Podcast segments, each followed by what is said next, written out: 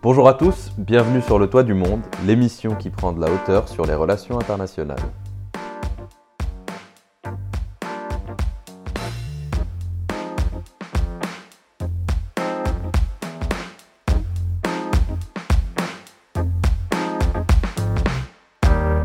Alors on se retrouve aujourd'hui pour notre première émission historique intitulée Le leurre de Thucydide.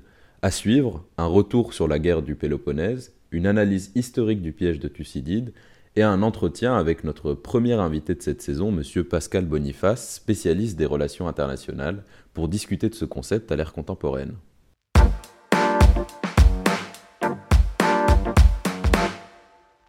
Ce podcast vous est proposé par les étudiants de l'Institut de Relations internationales et stratégiques. Aujourd'hui, nous serons trois à distance pour inaugurer cette première émission de géopolitique du passé. Charlotte Merrier et moi-même, Céline Ben Alima, sommes étudiants en management de programmes internationaux. Et Lambert Girardot, que vous aurez le plaisir d'écouter en cours d'émission, étudie lui en géopolitique et prospective.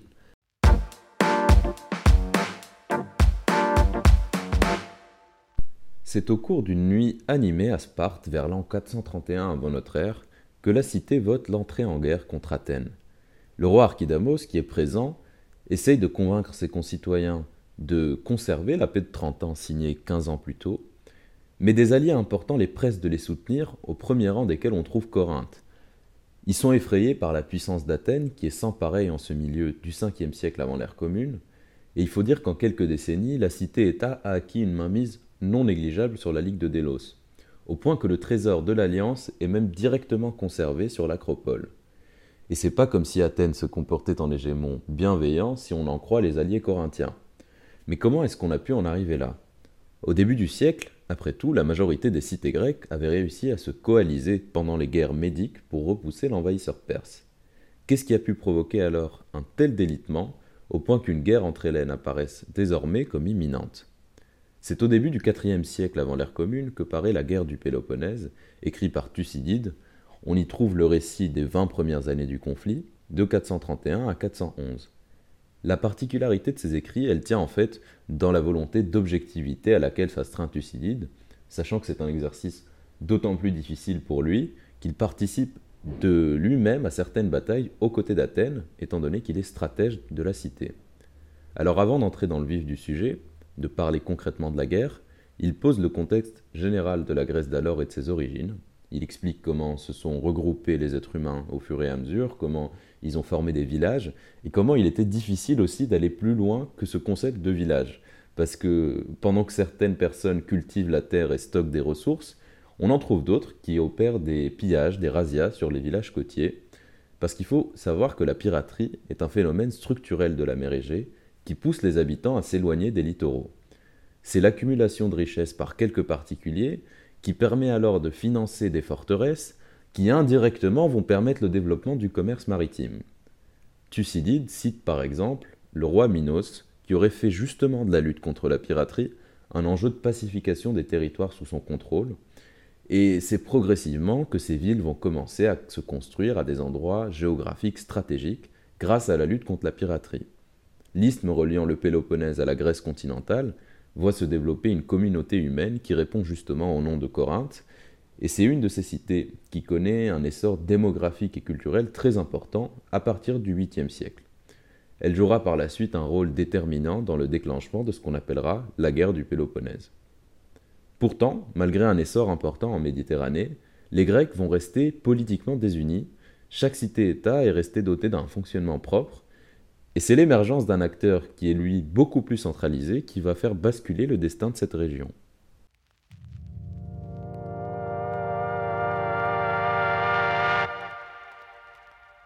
En effet, Selim, et pas très loin de là, une structure politique autrement plus unie prend de l'ampleur. On parle ici de l'Empire achéménide. En quelques décennies, les Perses ont conquis un territoire s'étendant de l'Afghanistan actuel à l'Égypte, donc du nord de la péninsule arabique à l'Anatolie. D'ailleurs, plusieurs cités grecques vivent sous la domination des satrapes perses. C'est la révolte de ces cités dites asiatiques qui déclenchera les guerres médiques entre 490 et 479. Et contre toute attente, la coalition menée par Athènes et Sparte défait les troupes adverses suite aux batailles notamment de Marathon, Salamine et Platée. Ce qui est intéressant de noter, c'est euh, qu'alors que pour les Perses, le conflit était surtout périphérique, et on le comprend en raison de la grandeur de leur empire, pour les Grecs, il constitue un événement important, retentissant même, dont les faits ont survécu au temps. On pense notamment euh, à la bataille des Thermopyles, qui dote Sparte et le roi Léonidas Ier d'une aura héroïque. C'est cette dimension inédite et cette impression d'avoir accompli des exploits extraordinaires qui leur donnent envie d'écrire leur histoire. Sparte profite du soulèvement de plusieurs cités partant d'une révolte de Lebé, une île en mer Égée, pour faire incursion en Attique.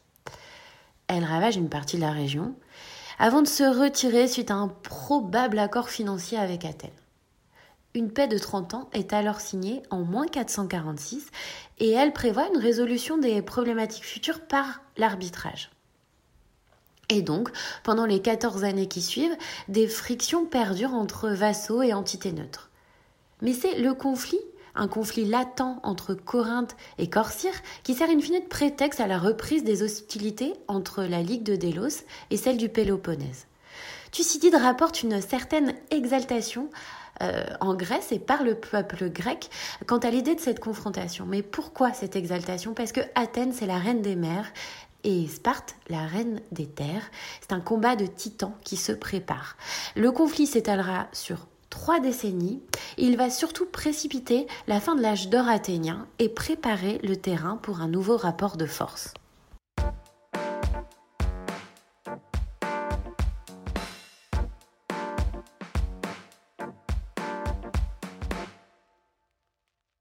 Merci Charlotte. On revient à nos jours. On va se pencher sur Graham Allison, un chercheur américain en sciences politiques qui publie en 2017 un ouvrage nommé Vers la guerre, où il popularise ce qu'il appelle le piège de Thucydide. Alors il part du texte du stratège athénien et il en déduit un phénomène de relations internationales. Selon lui, quand la puissance dominante voit émerger un concurrent sérieux, elle voudra l'empêcher coûte que coûte de la dépasser. Il identifie même 16 cas historiques au cours des derniers siècles qui répondent, selon lui, à cette situation, dont 12 débouchent sur un conflit militaire. Il en conclut que la relation actuelle entre les États-Unis et la Chine est similaire, elle porterait en elle les germes d'un conflit ouvert et destructeur si rien n'est fait pour l'éviter. Mais qu'en est-il vraiment? Est-ce que c'est un outil d'analyse fiable qui reflèterait surtout une réalité historique? Au travers de son analyse, Allison identifie Sparte comme une puissance dominante qui est effrayée par la montée en puissance d'Athènes, qui n'aurait pas supporté de voir sa place remise en question et qui serait intervenue militairement pour lui barrer la route avant que la cité attique ne finisse par la dominer sur tous les plans. Alors, plusieurs nuances peuvent être apportées à ce concept un peu rigide. Certes, Athènes prenait de plus en plus de place, mais c'est surtout l'irritation d'un ensemble de cités face à la prédation athénienne qui a conduit à la guerre Sparte en faisait partie et se sentait menacée progressivement jusque dans son territoire d'influence naturelle qu'est le Péloponnèse, mais elle n'a pas déclenché les hostilités par pure paranoïa de se faire prendre la première place. Dans le cas d'Athènes, les velléités d'expansion fluctuent en fonction des phases politiques connues par la cité. En clair, elle n'est pas toujours belliqueuse, ça dépend des dynamiques politiques locales à l'instant T. Mais au bout d'un certain temps, la domination qu'elle a mécaniquement acquise sur la Ligue de Délos et les avantages qu'elle en tire ne peuvent que la pousser à rechercher toujours plus de profit, quitte à tenter de conquérir parfois des territoires très éloignés, comme le montre l'expédition d'Égypte ou celle de Sicile, qui se concluront en plus par des échecs assez monumentaux pour les forces athéniennes. Il y a une fuite en avant en fait dans la politique d'Athènes qui est complètement assumée par Périclès qui laisse penser que l'impérialisme et certaines cruautés ne se seraient peut-être pas arrêtées. L'escalade de la violence est très linéaire, et les partisans de la paix comme Simon ont été exclus du jeu politique. La démocratie radicale repose beaucoup sur le nombre. Dans la réalité, elle repose en fait sur les têtes, les citoyens pauvres qui servent comme rameurs. Ceux-ci s'enrichissent des guerres maritimes et soutiennent la politique impérialiste de Périclès. Ce dernier a conscience qu'Athènes est détestée, mais il craint la vengeance des anciens alliés s'ils venaient à relâcher la pression. Donc la seule option qui leur reste, c'est de profiter, autant que faire se peut, des avantages d'une domination qui est considérée en plus par les Athéniens comme légitime, au regard de leur mérite militaire, de leur courage et de leur droit du sang, parce que l'autochtonie fait d'eux un peuple supérieur, selon eux, qui leur confère le droit d'imposer leur régime aux autres.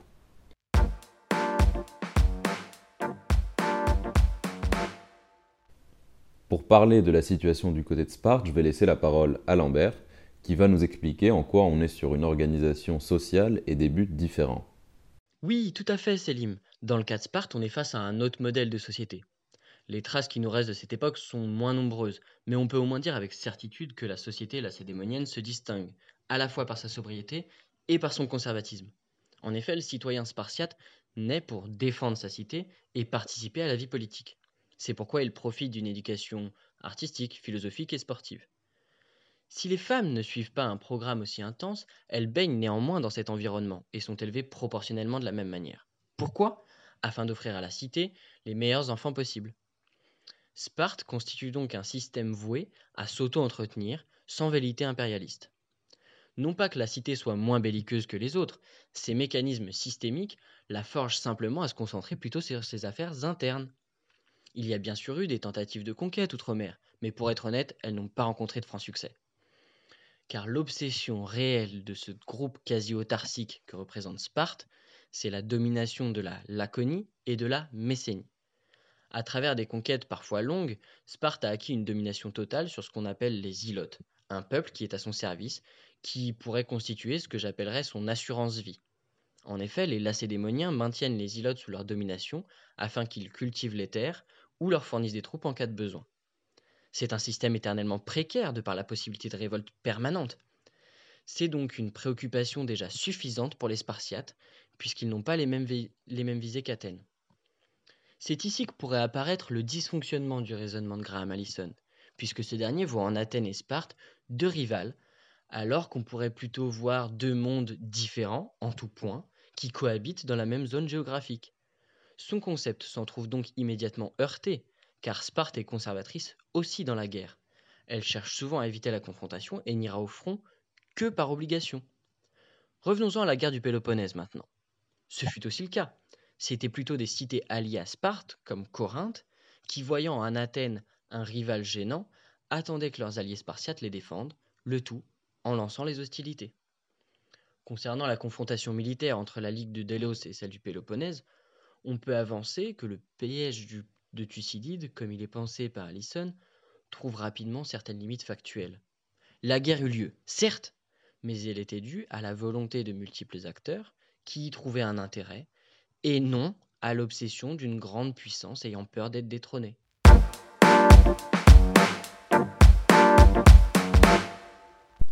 Merci Lambert. On revient définitivement à nos jours pour parler de ce concept de manière plus contemporaine. On va se demander s'il constitue une grille de lecture adéquate pour analyser la relation entre les États-Unis et la Chine, par exemple, comme le fait Allison. Est-ce qu'il s'agit d'un lien dominant émergent? Et si ces deux acteurs sont voués à une confrontation directe? Pour en parler, on a eu la chance de s'entretenir avec M. Pascal Boniface, qui est géopolitologue et qui a pu beaucoup travailler sur la notion du piège de Thucydide.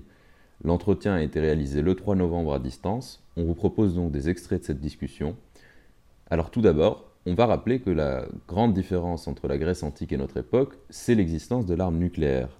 On peut alors se demander si le concept de dissuasion n'empêcherait pas l'apparition d'un conflit direct entre les deux puissances, ou même si les relations commerciales peuvent constituer un frein à la guerre. Alors, il y a en fait plusieurs scénarios possibles dans la question que vous posez. Euh, tout d'abord, le fait que, euh, effectivement, les États-Unis et la Chine sont d'importants euh, partenaires commerciaux. Ce qui, on l'oublie souvent quand on fait la comparaison, on fait trop souvent une comparaison un peu à l'identique des relations Union soviétique-États-Unis du temps de la guerre froide à aux relations Chine-États-Unis maintenant.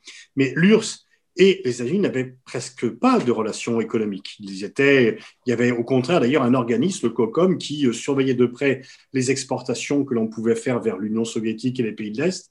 Et donc, il n'y avait, il y avait pas de McDonald's ou de Coca-Cola euh, à Moscou. Mmh. Donc, euh, ni d'Apple, qui n'existait pas d'ailleurs, mais bon. Donc, c'était pas du tout cela. Mais le, fait que les deux pays commercent et qu'ils le fassent de façon assez intense, et intensive n'est pas pour autant le gage de la paix, puisque Graham Allison rappelle notamment que l'Allemagne et l'Angleterre étaient les premiers partenaires commerciaux l'un de l'autre au début du XXe siècle.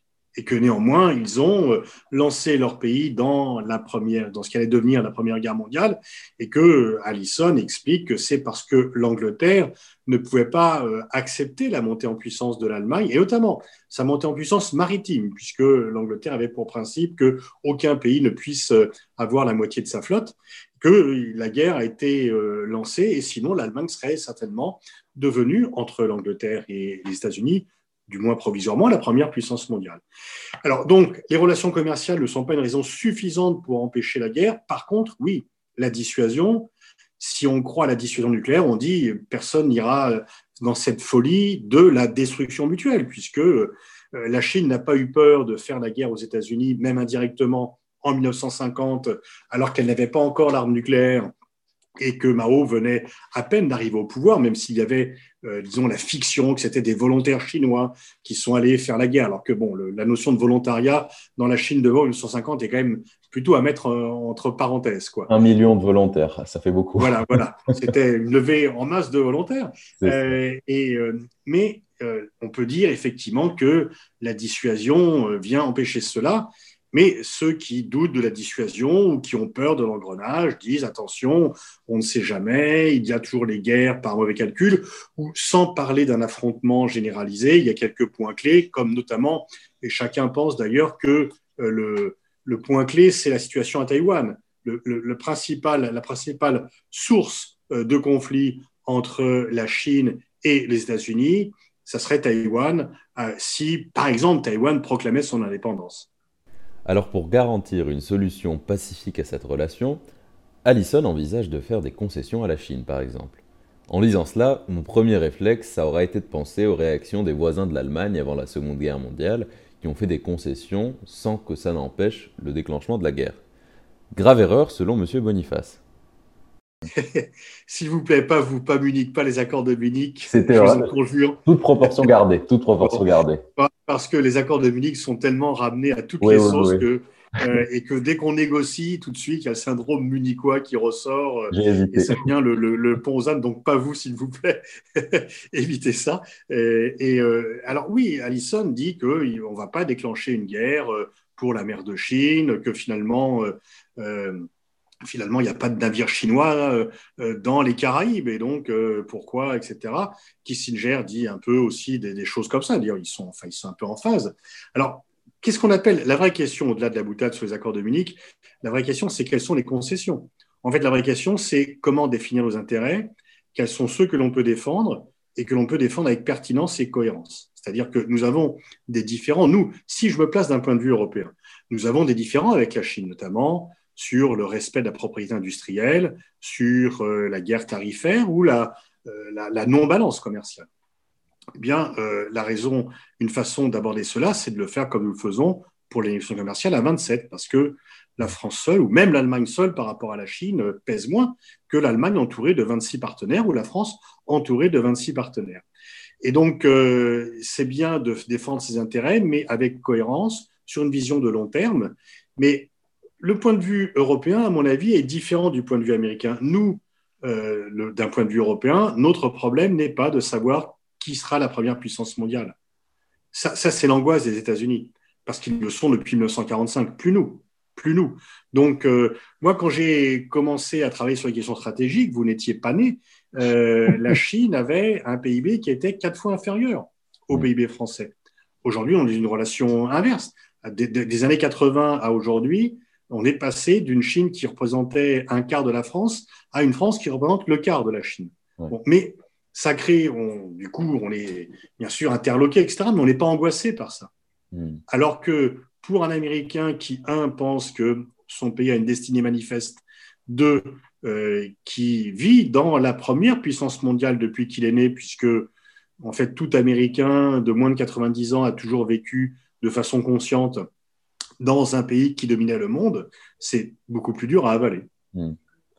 Et alors, il devrait, là, vous parliez d'Allison, il devrait écouter le conseil de Kishore Mabubani, le géologue de, de, Singapour, dans son livre As Chanawan, qui n'a pas été traduit, lui, en français, et qui dit, mais les Américains feraient mieux de s'occuper de réparer leurs ponts, leurs infrastructures, euh, de donner une meilleure éducation et de faire en sorte que 60% des Américains ne puissent pas faire face à une dépense imprévue de 500 dollars, plutôt que de vouloir avoir un budget militaire trois fois et demi supérieur au budget militaire chinois.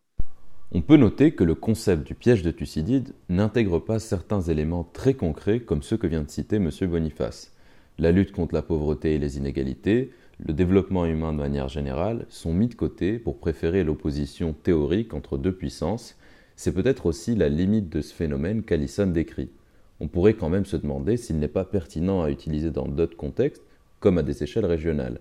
On peut penser à la relation entre l'Arabie saoudite et l'Iran, ou l'Égypte et le Soudan pourquoi il y a peut-être plus de risques dans ces pays, c'est qu'il n'y a pas l'addition nucléaire. Et que l'addition nucléaire ne joue pas dans ces affrontements et que le risque d'un conflit, surtout à une époque où l'emprise des grandes puissances est moins important euh, qu'auparavant, eh bien, il y a des risques de conflit, effectivement, et on voit bien la situation euh, dans de nombreux points où, effectivement, euh, et puis la, la peur parfois d'être dépassé, on se dit, il y a un moment là où je peux en profiter pour empêcher que l'autre ne grossisse trop. Ça a porté malheur à Sparte, euh, ça a apporté malheur à l'Angleterre euh, au début du XXe. Il faudra voir euh, si un pays régional qui fait cela, généralement, ceux qui ont voulu faire entendre raison par la force au numéro 2 ont parfois gagné la guerre, mais ils ont très souvent été entraînés dans la chute de leur prééminence personnelle.